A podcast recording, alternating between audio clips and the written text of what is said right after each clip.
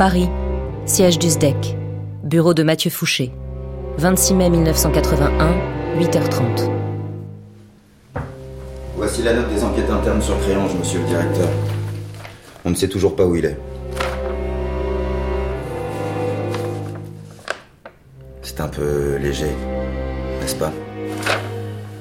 Certains éléments du SDEC ne sont pas aussi pressés que moi de mettre la main sur Créange.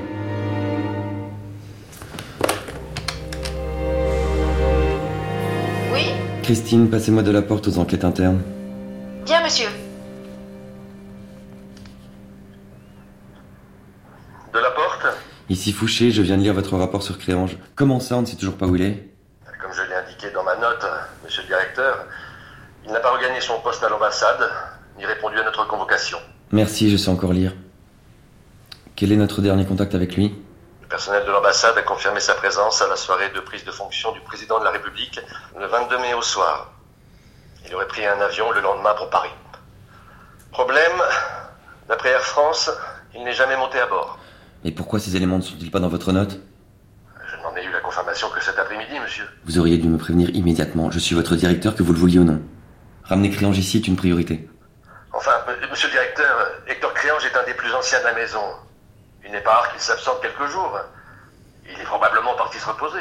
Parti se reposer, mais vous vous foutez de moi de la porte. Vous refaites votre note avec tous les détails. Nous devons retrouver Créange. Cherchez du côté de sa famille, fouillez son domicile, ses résidences secondaires, regardez du côté des hôtels qu'il fréquente, vous suspendez toute autre activité, cela devient votre priorité. Entendu Une enquête officielle devrait déjà être ouverte. Je vous conseille de vous mettre au travail. Euh, Bien, monsieur le directeur. Je suis convaincu que de la porte couvre Créange. Ça va être difficile d'enquêter en interne. Hector Créange a plus d'amis que vous au SDEC, c'est évident. Je vais voir si les RG ont quelque chose. S'il a mis un pied en France, ils le sauront. Qu'est-ce qu'il fabrique? Comment peut-il penser nous échapper? Je ne crois pas au hasard, surtout avec un profil comme le sien. États-Unis, Burbank, Left Lane Diner. 26 mai 1981, 21h10. Would you like some more coffee? Oh no, thank you. Okay. Pourquoi tu débarques comme ça sans prévenir? C'est pas la procédure. Tu penses bien que si je fais ça, c'est qu'il y a une urgence. Tu te rends compte du risque que tu nous fais courir? Je n'ai pas eu d'autre choix. Jeanne, tu vas devoir passer à l'action. Mais c'est absurde. Le Nighthawk n'est pas encore opérationnel. La furtivité est au point, et c'est le plus important. Un avion indétectable par les radars. Cette technologie est d'une importance considérable. Elle peut décider de l'issue de la guerre froide. Le SDEC doit s'en emparer plus tôt que prévu. J'ai besoin d'au moins six mois pour pouvoir sortir tous les plans sans me faire repérer. Tu as un mois, Jeanne, pas plus, avant ton exfiltration vers la France. Pourquoi si vite? Pourquoi griller ma couverture Jeanne, tout ton travail, ta vie ici n'ont qu'une seule et unique raison. Tu es un agent des services secrets français. Tu dois obéir aux ordres du SDEC. Je sais, mais il était convenu que je transmette les plans au fur et à mesure. Il n'a jamais été question que je quitte les États-Unis du jour au lendemain. Pendant dix ans, j'ai fait tout ce que vous m'avez demandé. Je me suis fondue dans le décor et j'ai gravi les échelons chez Lockheed. Aujourd'hui, je leur suis devenue indispensable. Tu m'expliques pourquoi le SDEC décide soudain de tuer la poule aux œufs d'or En temps normal, les agents n'ont pas à connaître les enjeux géostratégiques qui motivent nos décisions, ne serait-ce que pour des raisons de sécurité. Mais tu es ma fille, alors. Écoute-moi bien. Avec cet avion capable d'échapper aux radars ennemis, la guerre nucléaire risque de devenir une réalité. Je saisis pas bien. De quoi parles-tu exactement? Tout nous porte à croire que Reagan veut doter le Nighthawk de l'arme atomique, avec pour objectif de frapper l'URSS. Les deux camps ont déjà des missiles intercontinentaux, tout un arsenal terrestre, aérien et sous-marin. La furtivité ne change rien du tout. Détrompe-toi. Reagan a développé sa propre doctrine nucléaire tactique dans le plus grand secret. Unforeseeable strike, la frappe imprévisible. Écoute bien. Par une nuit calme et sans lune, Une vingtaine d'avions furtifs scindés en plusieurs groupes prennent leur envol depuis les bases américaines de l'Alaska, du Pacifique et de l'Europe de l'Ouest. Cet escadron de la mort pénètre l'espace aérien soviétique sans être détecté et déclenche des frappes coordonnées. En quelques minutes, les principaux centres de commandement russes sont rayés de la carte. Et Reagan compte sur l'effet de sidération pour neutraliser toute riposte. Attends, l'usage tactique de Le monde est au bord du précipice, Jeanne. Et le projet de Lockheed constitue le point de bascule. Voilà pourquoi nous déclenchons l'opération maintenant. Le SDEC veut ses plans pour empêcher une guerre nucléaire Et arrête, papa, tu sais que je te fais confiance et à quel point je t'admire. Tu es un soldat, Jeanne. Tu veux garder ta petite vie ici, mais c'est de la trahison. Pour qui travailles-tu L'Amérique ou la France? Pour la France, et tu le sais. Alors tu lui obéis. Tu as peur Bien sûr. Mais ce n'est pas le problème. Je suis une taupe, pas un agent du service action. Déjouer la surveillance de la CIA, ça reste dans mes cordes. Mais s'il faut tout sortir en un mois, je n'y arriverai pas seule. Jeanne, je t'ai appris à mentir, je t'ai appris à dissimuler, à manier les armes, à avoir un mental fort. Je t'ai confié une part de moi à laquelle personne n'a jamais eu accès, pas même ta mère. Je sais. Mais je n'avais jamais imaginé prendre autant de risques. Je me suis souvent demandé pourquoi je faisais tout ça. Pour moi, pour toi, ou pour servir un pays que je connais pas vraiment. Certaines réponses ne se trouvent que dans l'action, ça s'appelle le renseignement. C'est abrupt, mais c'est comme ça. Et si j'échoue? Fais confiance aux SDEC. Et surtout, fais-moi confiance.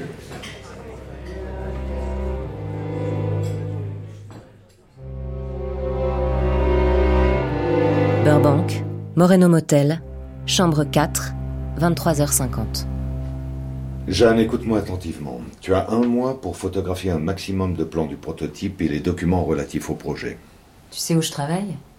Aucun document ne peut sortir du hangar F. C'est un des lieux les plus sécurisés des États-Unis. Nous sommes surveillés en permanence.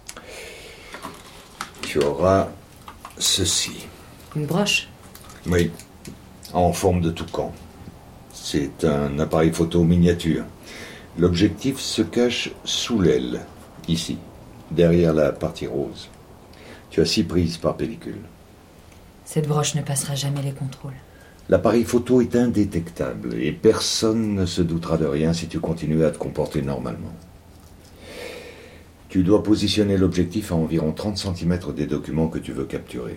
Papa, tu crois sérieusement que la CIA qui est partout sur la base va me laisser faire mes petites séances photos sans rien remarquer? Jeanne, c'est la peur qui trahit le plus souvent les espions, ça n'est pas leurs actions ni leurs gadgets. Si tu agis exactement comme je te le dis, il n'y aura pas de problème. Je te montre. Tu tiens la broche comme ceci. Puis tu presses la tête du toucan. Pour changer la pellicule, tu éjectes l'ancienne comme ceci, par le bas. Tu la remplaces en insérant la nouvelle ici. Tu m'écoutes pas? Les informations que tu me demandes ne se trouvent pas toutes au même endroit. Tout est cloisonné, c'est techniquement impossible de tout photographier.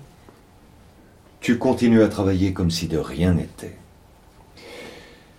Je te laisse 40 pellicules dans cette boîte de tampons périodiques. Chaque tampon contient deux pellicules. Et chaque jour, tu prendras un nouveau tampon dans ton sac. C'est compris? Oui. en cas de fouille, ces puritains de la CIA n'oseront jamais y toucher. Si la CIA me repère, qu'est-ce qui est prévu? Si la mission échoue, le SDEC ne pourra rien pour toi. Mais tu ne te feras pas repérer. Tu ne changes aucune de tes habitudes et personne ne te soupçonnera. Ok. Une fois en France, qu'est-ce que je deviens? La CIA va certainement mettre ma tête à prix. Tu auras un poste à responsabilité au plateau de Saclay. Tu seras sous notre protection. Tu resteras affilié au SDEC, mais pas en opérationnel. En tout cas, pas avant un moment. Et quand devrais-je quitter le territoire américain? Et comment? Dans moins d'un mois, je vais te téléphoner chez toi. Je te demanderai simplement si tout va bien. Si tu as toutes les photos, tu me répondras par l'affirmative. Tu devras alors partir immédiatement, sans bagage, rien qu'avec les pellicules. Tu prends ta voiture et tu vas à l'aéroport de Los Angeles. Une Ford Escort bleu azur sera garée au deuxième niveau du parking extérieur. Voici les clés. J'ai noté l'immatriculation sur ce papier. Tu la prends par cœur et tu le brûles. Compris. Dans le coffre, il y aura une valise avec des vêtements de rechange, des faux papiers et la marche à suivre pour quitter les États-Unis discrètement, ainsi que notre lieu de rendez-vous. Et toi, tu fais quoi pendant ce temps? Concentre-toi sur la mission, Jeanne. J'ai confiance en toi. Tu es une créange. Nous avons ça dans le sang, toi et moi.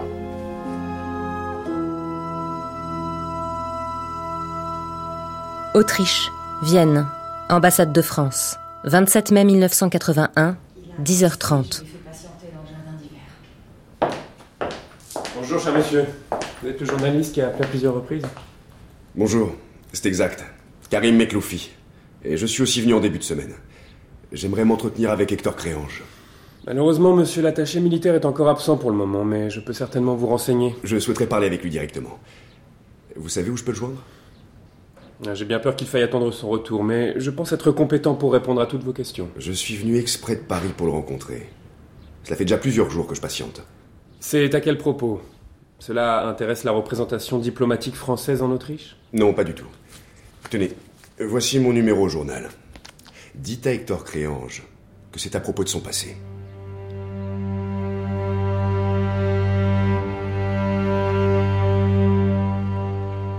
Paris, siège du SDEC, 1er juin 1981, 17h30.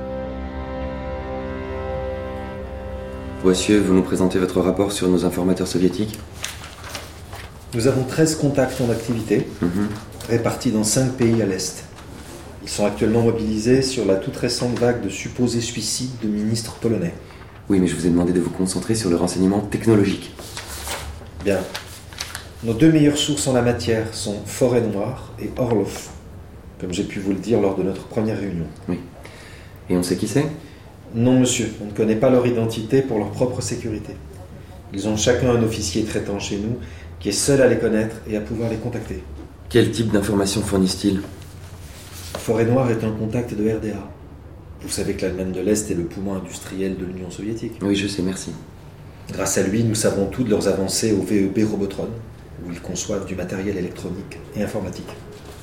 Et Orlov Orlov est un contact russe.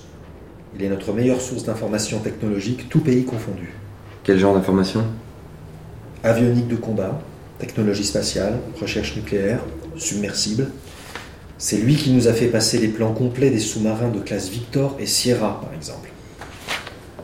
Et ils sont tous les deux en activité? Pour Forêt Noire, nous avons un contact régulier via un de nos agents à Berlin, actif donc. Pour Orlov, c'est théorique. Notre dernier échange avec lui remonte à plus de six mois. Mais c'est un très ancien contact. C'est-à-dire? Il est actif depuis 1967. On a une idée plus précise de son profil? Vu le niveau de sensibilité et la fiabilité de ses renseignements, c'est un très gros au sein de la nomenclatura. Possiblement un haut gradé militaire. Qui est en charge de ce contact chez nous? Hector Créange. Pardon Il était déjà notre lien avec Orlov quand j'ai pris mes fonctions. Et c'est maintenant que vous me le dites Mais enfin, votre rapport aurait dû commencer par ça Comment contacte-t-on Orlov sans créange? La procédure ne figure pas au dossier.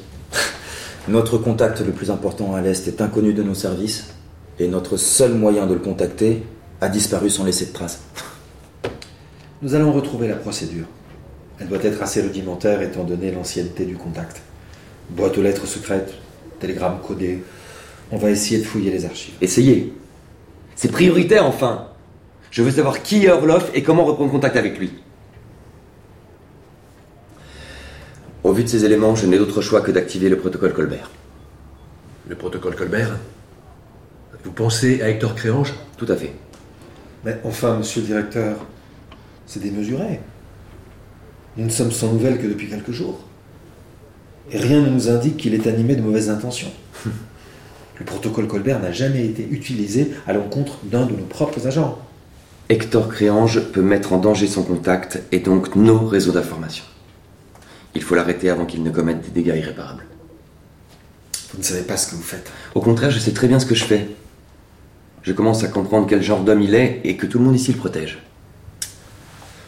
Fin de la réunion. Bureau de Mathieu Fouché, 18h.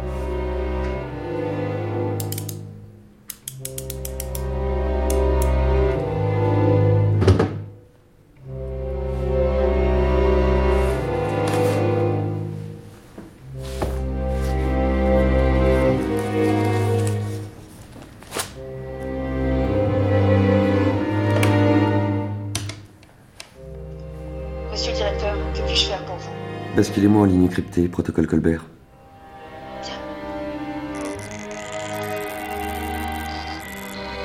Oui. 145, 114, 231, Delta, Delta Karma. Ici Luciole. Je vous écoute. Nous avons une défection. Nom de la cible Hector Créange, vous connaissez? Oui. Depuis combien de temps? L'Algérie. Eh bien, retrouvez-le. Il faut le ramener au siège au plus vite. Bien. Vous partez pour Vienne à la première heure. On vous fournira le dossier sur place. Autre chose? Nous le voulons vivant.